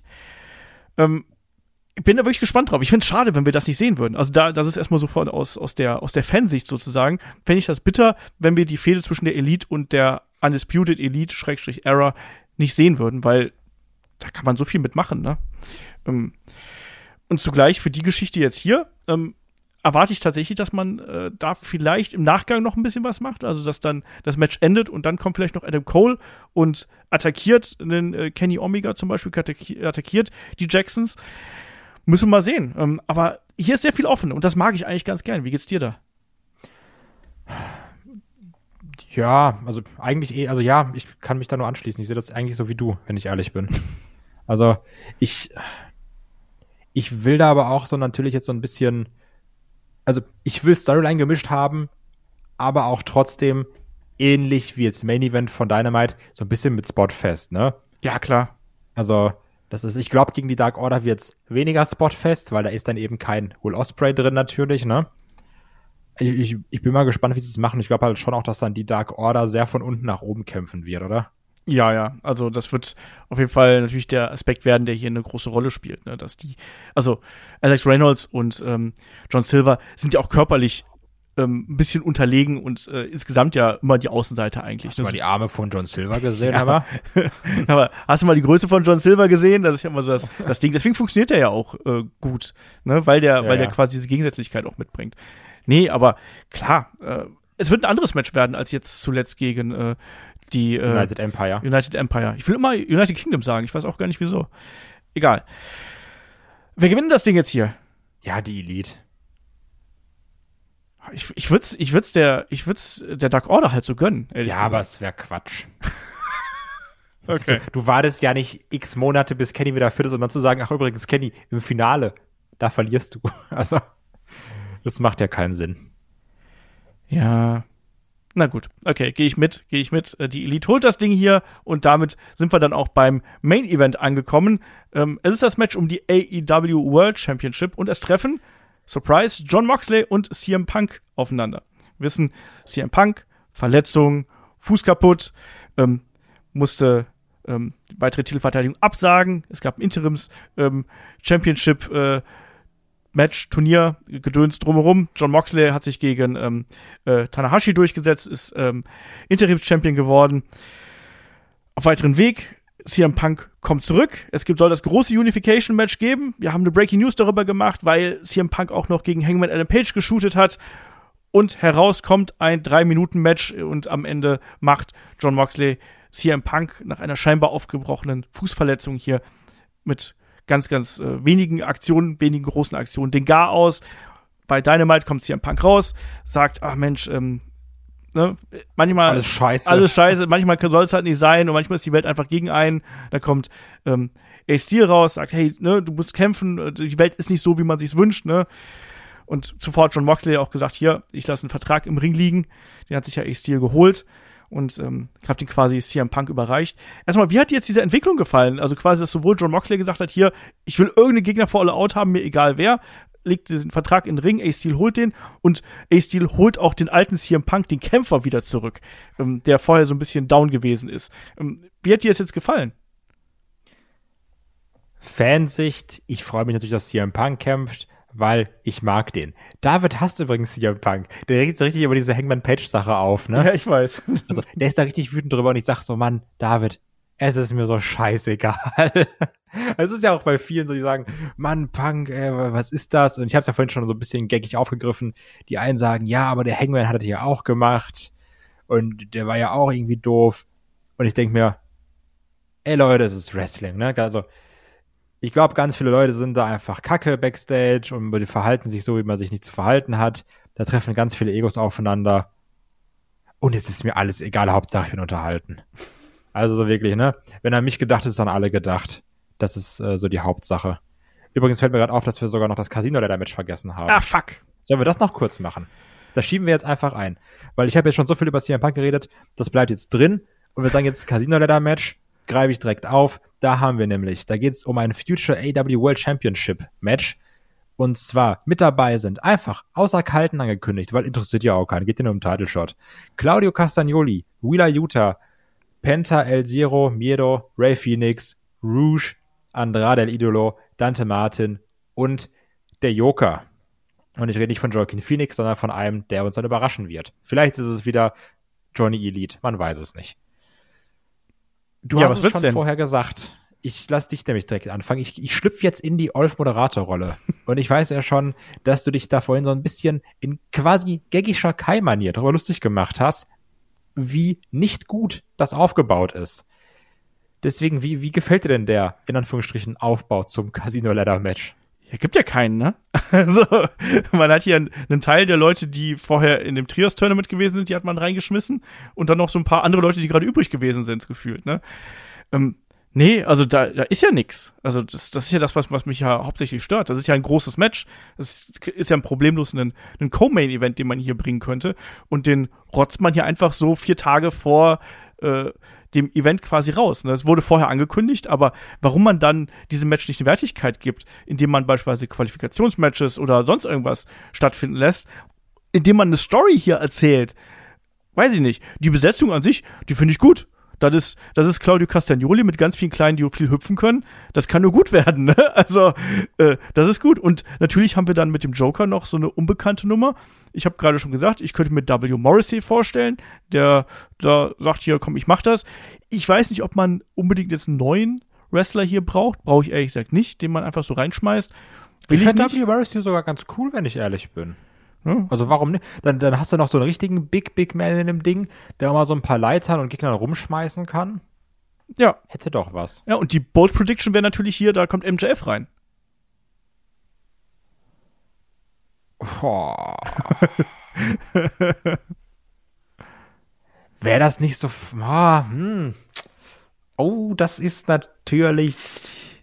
Da stehe ich jetzt vor vor der Aussage, ne? es, es wird Sinn machen, ne? Weil wir stehen vor dem Problem, wie soll MJF an Title Shot kommen? Haben wir ja schon gesagt. Er wird da passen, so kommt er an Title Shot. Aber wäre es nicht viel geiler, wenn er beim Main Event rauskommt und Closing Shot ist, Punk und MJF gucken sich ins Gesicht und MJF sagt, so jetzt, ich habe hier Vertrag unterschrieben, geile Gehaltserhöhung rausgeholt, Inflation ist auch noch ausgeglichen, ähm, lasset uns machen und das Casino Ladder Match Title Match kommt dann eher so bei Grand Slam als, ach übrigens, hier viel Spaß. Tja, das ist halt die Frage, ne? Also man kann halt beide Wege natürlich gehen. Ähm, Ich fand Ladder Match wäre verschenkt. ja. Ah, Es wäre natürlich ein riesengroßer Pop, ne, wenn der jetzt hier Ja, reinkommen natürlich. würde. Ist egal, ist egal, wann er reinkommt, ne? Der Pop wäre so oder so riesig. Also, es ist jetzt nicht so, dass da Leute sagen, wenn er dann nach dem Main Event rauskommt, ach scheiße, wäre mal lieber in der Casino Ladder Match rausgekommen, ey, viel, viel geilerer Pop gewesen. Die Leute rasten sowieso aus, ne? Und ich finde, ein Pay-Per-View lebt ja auch sehr doll vom Closing Shot. Das stimmt. Und wenn da dann MJF Auge in Auge steht mit dem AW World Champion, wäre krasser. Stimmt, ja. Ja. Klar, wäre so, so ein Überraschungsauftritt im Main Event, nach dem Main Event, wäre natürlich nochmal eine Stufe größer. Wir wissen aber zum Beispiel auch, dass in den vergangenen Jahren ähm, eigentlich immer die Joker hier die, das Casino ähm, Ladder Match gewonnen haben. Wir hatten einmal Brian Cage und wir hatten auch Adam Page, ähm, der sich hier den, äh, Ja. Ding, das Ding geholt hat, den Pokerchip. Der Chip. Ja, ah, ich, ich weiß es nicht. Ich finde W. Morrissey fände ich cool. Aber ich muss auch sagen, wenn ich mir jetzt so die restliche Besetzung anschaue, ähm, da sind jetzt nicht so die Leute dabei, die ich unbedingt als Number One Contender sehe. Klar, Claudio Nee. Castagnoli kannst du halt immer bringen, Mhm. aber der Rest ist doch eher so die Midcard-Abteilung, die ich jetzt da nicht sehe. Also nichts gegen den Ray Phoenix und nichts gegen Penta oder sonst irgendjemanden, aber die sind da eigentlich noch nicht angekommen. Und Andrade, Ja. von dem spreche ich jetzt gar nicht erst. Das ist gut. Den mag ich nämlich nicht. Ich, ich bin auch eigentlich eher von Claudio ausgegangen, weil Willa Utah hatte ja auch schon sein Match gegen, gegen Moxley. Ja, also, wenn dann Claudio oder der Joker, ne? Ja, und deswegen tatsächlich so auf dem Weg Richtung ähm, Grand Slam, was ja an meinem Geburtstag ist, 21. September, ähm, könnte ich mir schon vorstellen, dass man hier sagt, okay, wir äh, lösen dann quasi sofort diesen Title Shot ein und dann wird's eben ein großer Heel, der dann gegen ähm, Mox oder Punk antritt und da fände ich W. Morrissey gar nicht so schlecht. Claudio, klar, ist auch cool und ist auch ein gutes Match, aber ich glaube, äh, dass da ein Morrissey besser reinpassen würde. Deswegen konzentriere ich jetzt einfach mal darauf und sage, das wird der Joker und äh, der Joker ist W. Morrissey, weil Stokely Hathaway ihm hier noch ganz kurz vor knapp noch diesen Spot gesichert hat. Finde ich ist eine gute Idee. Würde ich mich anschließen. Ja? Und dann kannst du da sagen, gut, äh, ne, machst du dann bei äh, Grand Slam, machst dann das, äh, das Match, der, der amtierende Champion gegen den Sieger und dann Richtung Full Gear kannst du dann, ähm, hast dann sechs Wochen, acht Wochen zum Aufbau des großen Matches. Um Ich hab Titel. ja, auch- es gibt ja auch das Gerücht, dass Full Gear in New Jersey stattfinden soll. Und Siehste? ist das nicht da, wo MJF Hometown Hero ist? Ich meine ja. Ja. Was natürlich dann auch ganz geil wäre. Und jetzt den Schwung nehmen wir nämlich mit bla bla bla bla. Hometown Hero, zack, Bums, Promo CM Punk in Chicago. Ist die Überleitung, aber ich möchte trotzdem noch ganz kurz auf John Moxley eingehen vorher. Ja. Weil die Sache mit dem Brief, mit dem Vertrag macht unter Verqueren, Scheuklappen denken, ich denk gar nicht nach, ich guck nur doof, was wird mir da präsentiert, in Anführungsstrichen Sinn. Aber wenn man die Scheuklappen mal wegmacht und für eine Sekunde nachdenkt, nach links und rechts guckt, denkt man sich, warum bricht da jetzt keine 24-7 Belt, wir rennen alle nach vorne in den Ring Polonaise aus? Weil es geht ja schon anscheinend um Main Event Spot by All Out. Ja. Also, normalerweise müssten da ja alle hinrennen und nicht Ace Steel da irgendwie kommen mit seinem Backstage-Pass und sagen, Leute, ich nehme den mal mit, ne? Den will ja anscheinend keiner haben. Also, das fand ich ein bisschen doof. Ja. So es mir die erste auch. Sache. Ja. Ähm, Ich mochte, wie sie es hier wieder gemacht haben, das hattest du ja letztes Mal schon gelobt, dass sich Punk gegen Moxley so ein bisschen als roter Faden durch die Show gezogen hat. Weil das Opening-Segment war eben die Promo, Dann quasi genau zum Beginn der zweiten Stunde kam Punk raus, sehr bedröppelt. Und auch da, man muss bedenken, der war in Chicago. Der hatte die Crowd nicht in der Hand. Also, das war jetzt nicht mit, oh, hier ist der Messias und wir küssen den Boden, wo er langläuft.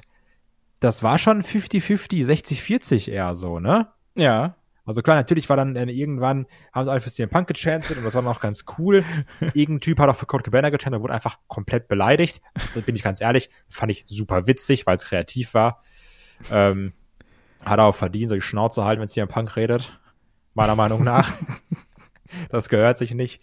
Nee, aber auch da, also, ähm, wirkte witzig, weil es auch ein bisschen real wirkte, so nach dem Motto, ja, Punk schon auch irgendwie dünnhäutig, ne? Ja. Und ein bisschen auch in seinem Ego angekratzt. Also das dann auch wieder gut mitgenommen mit dem so, ja, hätte ich vielleicht nicht sagen sollen. Ähnlich wie die Hangman-Sache vielleicht. Aber ich weiß nicht so ganz, was ich von der Promo halten soll. Weil die war sehr bedröppelt. Ne? Mhm. Dann steht er da wie so ein begossener Pudel, ist so halb am Heulen. Und A-Steel kommt, batscht ihm dann eine, was ich eigentlich auch ganz cool fand. Und dann die Leute so sagen so, ja, jetzt erinnert ihr nochmal daran, wer er war und alles Chen CM Punk. Das war schon ganz cool, ne? Das Komische ist, das war ein Kommentar, den ich gelesen habe und der ist eigentlich, also den, den finde ich sehr treffend, weil hieß es, es ist eigentlich egal, wie sehr sie es versuchen und wie sehr sie sich anstrengen. Aufgrund, dass CM Punk eben CM Punk ist, ist es super schwer, den als Underdog zu präsentieren. Weil es ist eben CM Punk, ne? Mhm. Und da schwingen gewisse Erwartungen mit. Und es ist ja hier wirklich, dass man diesen Kampf so präsentiert, Punk mit extrem Selbstzweifeln, weiß nicht, kann er es überhaupt noch, kann sein Körper es noch. Moxley, der wirklich einfach sagt so, ey, vielleicht bringe ich dich um, mal gucken, ob ich Bock hab. also das, das deutet ja sehr darauf hin, dieses Punk ist der Underdog hier in der Rolle. Aber dadurch, dass es eben CM Punk ist, nehmen das auch nicht alle Leute ihm ab. Und jetzt gerade auch durch diese negative Presse oder durch diese negative News, auch bei Hangman, merkst du auch, dass ein paar Leute nicht mehr so geil finden, wie sie ihn noch vor Wochen geil fanden. Grüße gehen raus an David. Vielleicht war auch David in der Crowd, man weiß es nicht. Aber er auch da ein bisschen geboot hat. Also, es, es ist ein bisschen schwierig und ich glaube auch, egal ob wir in Chicago sind bei All Out, ne? Das wird jetzt nicht Punk gegen John Cena sein. Da werden auch da sehr viele Leute für Moxley chanten. Ja, davon gehe ich auch aus, ja. Also, dass das Match kommt, damit haben wir, glaube ich, alle gerechnet, ne? Ja. Das, das, das war ganz klar. Auch wenn David so geschrieben hat, oh, ich weiß gar nicht, gegen wen jetzt könnte Moxley denn kämpfen. Und ich sag, gegen CM Punk. Ja, aber macht ja nicht so Sinn, weil, so, doch, David, der kämpft gegen CM Punk. Ja, vielleicht kommt jemand von, nee, David, der kämpft gegen CM Punk aufzuschreiben. also so war es wirklich. Also, ich fand, dass das war schon ganz klar. Man nimmt's mit, man nimmt die Fußverletzung mit. Und ich stelle hier wirklich alles Seth Rollins-mäßig unter dieses Greater Good, dass ich sag, Aufbau schwierig, Promos, ja, irgendwie doch geiles Feuer drin auch natürlich, auch gerade wo dann ein Punk da in der Crowd steht und alle irgendwie chanten. Babys reichen. Ja, Babys reichen. Hast du das Und gesehen? über- Ja, ja, wo er einfach diese Puppe hochgehalten hat, meinst du? Ich hoffe, das war keine, Po- ich hoffe, das Nee. war kein echtes Baby. Nee, das war schon, also wenn jetzt meine Brille nicht ganz schlecht ist, war das schon auch eine normale Puppe und kein Baby. Ich habe gedacht, da hätte jemand sein Baby hochgereicht, so wie beim Papst. CM Punk, küsse bitte mein Kind, Bitte küsse mein segne, Kind. segne mein Kind. Also, so wie ich es gesehen habe, war es, glaube ich, schon auch so eher eine Babyborn-Puppe. Okay, ich habe schon gedacht, ich müsste mir das Mika mitnehmen und dann auch CM Punk entgegenhalten. Hier. also, und auch da, so wie ich gesagt habe, da war nicht alles perfekt, da war auch vieles schlecht. Ich habe ja auch generell schon viel bei All Out kritisiert. Ich stelle das jetzt aber alles unter dieses Greater Good, dass ich sage, ja, komm, spiel heiße Kartoffel, ist blöd, sollte man nicht machen, aber gib Punk den Belt und dann schick MJF raus. Ja.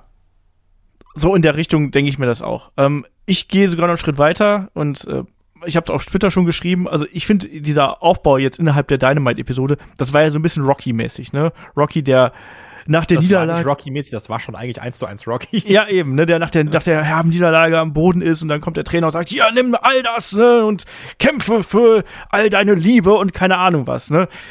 Eins zu eins Rocky Story. Und genau das ist eben das Problem. Und da wird eben gefeiert, dann steht er im Publikum und alle jubeln ihm zu. Und er so, ja, ich mach das, ne, und ich pump das Blut wieder in euren Körper hinein und, ne, in die Stadt von Chicago, ne, ich bin einer von euch. Und da denke ich mir, das ist ein bisschen too much. Das ist ein bisschen too much, um hier äh, das abzuwägen, was quasi in den vergangenen Wochen passiert ist. Ähm, hat super funktioniert, die Reaktionen waren da, die Atmosphäre war da. Ich fand das auch echt emotional, wie er das rübergebracht hat. Alles ja. gut. Und ich finde auch, man hat jetzt dadurch, wie man das aufgezogen hat, jetzt mal von der Sache mit, da liegt ein Vertrag im Ring und keinen interessiert's, abgesehen, ich finde, man hat das jetzt gut gerettet, weil der Aufbau natürlich jetzt hier Richtung All Out, also wir haben jetzt vier Tage vorher haben wir einen äh, World Title Match bekommen, ne? Und vor einer Woche hatten wir noch nicht mal einen richtigen World Champion. Also alles durcheinander und alles holprig. Aber ich finde, man hat jetzt zumindest die Kurve wieder gekriegt, dass man sagt so, ja, ich interessiere mich dafür und ich will vor allem wissen, wie es weitergeht. Das ist, glaube ich, das Wichtigste, was wir hier haben. Und ich glaube auch, wir kriegen ein Match.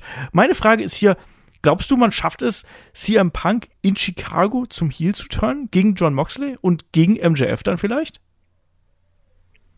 Boah. Ich glaube nicht eindeutig, nee. Also ich, ich, also ich glaube, der könnte alles in Chicago machen und wird nicht komplett ausgebuht, ne? Das ist so ein bisschen die Sache dabei. Ich glaube, man wird es auf den Weg dahin, auf dem Weg dahin vielleicht machen, ne? Weil MJF, also alles, das ist jetzt alles unter der Prämisse, dass MJF überhaupt wieder auftaucht, ne? Mhm. Also, ähm, das dann MJF, also kann ja auch genauso gut sein, der gewinnt das Casino Leather Match und kommt danach einfach nochmal raus, ne? Sondern dann ist er da, sagt jetzt du. Aber mal gucken, ich fände es irgendwie passender, wenn man es wenn dann bei Full Gear macht. Ähm, also wie gesagt, alles unter der Prämisse, dass MJF wirklich auftaucht, dass man dann Punk auf dem Weg dahin eher so ein bisschen turnt. Weil, dass dann hier ein Punk nicht clean gewinnt oder so ein bisschen auch sich durchmogelt, aber es werden ihn dann nicht alle ausbuhen, ne? Also, der müsste ich weiß gar nicht, was er machen müsste, damit er in Chicago ausgebucht wird, komplett. Von allen. Ja. Also von allen sowieso nicht. Dafür hat AEW viel zu viele smarte Fans, die es geil finden, wenn jemand böse ist. Ähm, aber ich, ich, weiß nicht, also wir haben es bei Ring of Honor schon gesehen, da ist er auch als der Messias um den Titel angetreten, so, mein letztes Match und so, und, und dann sagt er halt, hey Leute, ich bin hier, ich bin die Schlange im Gras, ne, und ich bin der, der den Titel mit zu WWE nimmt. Das hat man da auch geschafft, von einer sehr Pro-Punk-Crowd. Ist natürlich hier eine andere Situation, außer Punk geht jetzt vielleicht auch noch zur WWE, wird aber nicht passieren.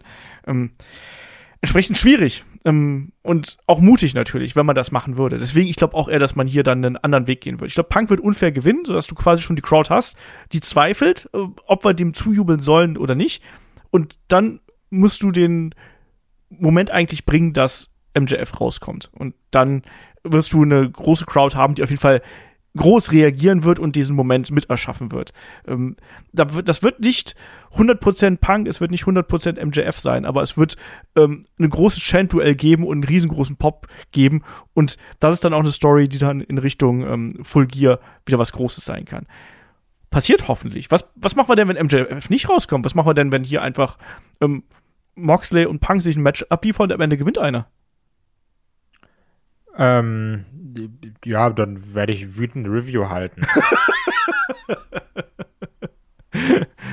ja, ich meine, wir erwarten das jetzt alle irgendwie, dass da äh, MJF rauskommt, aber vielleicht kommt er nicht. Huh. Ja, das, das ja, kann natürlich passieren. Ne? Du hast auch damals gesagt, vielleicht kommt er bei äh, Grand Slam raus. Ich glaube aber schon, dass du den Leuten hier irgendwas liefern musst.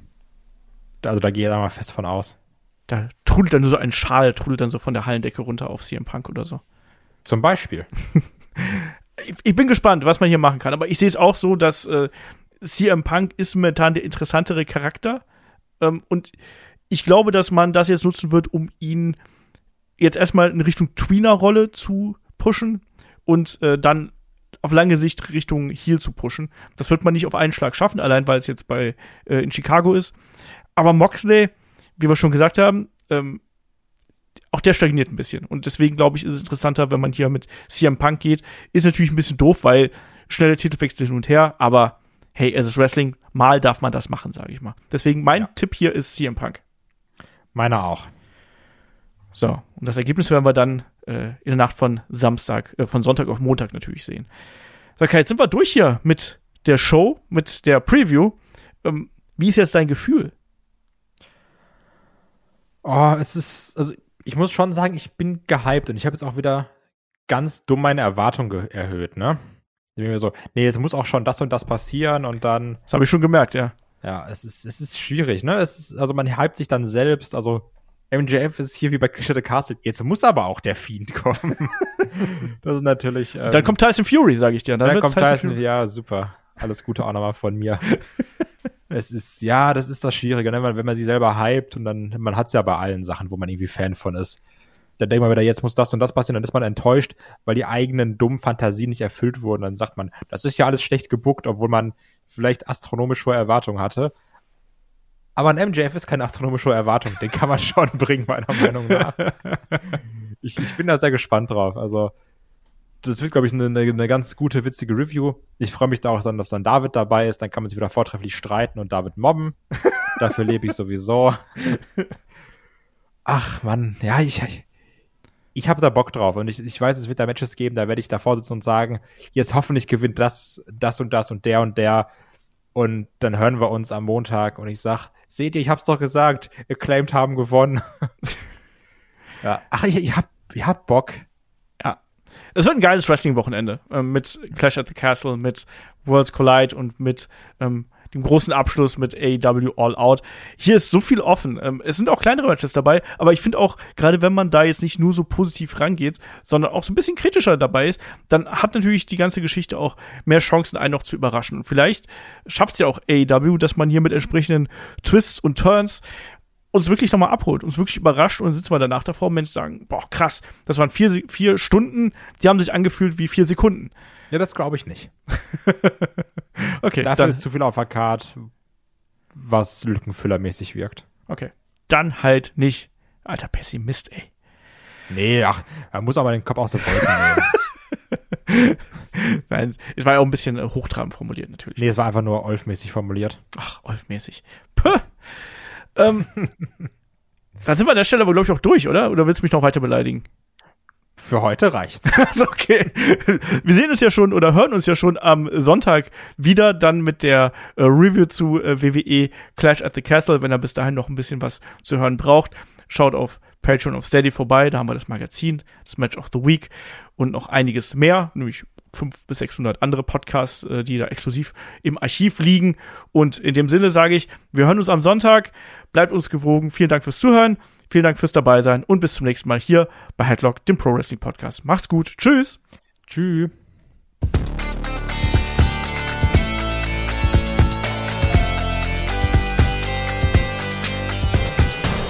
Headlock, der Pro Wrestling Podcast.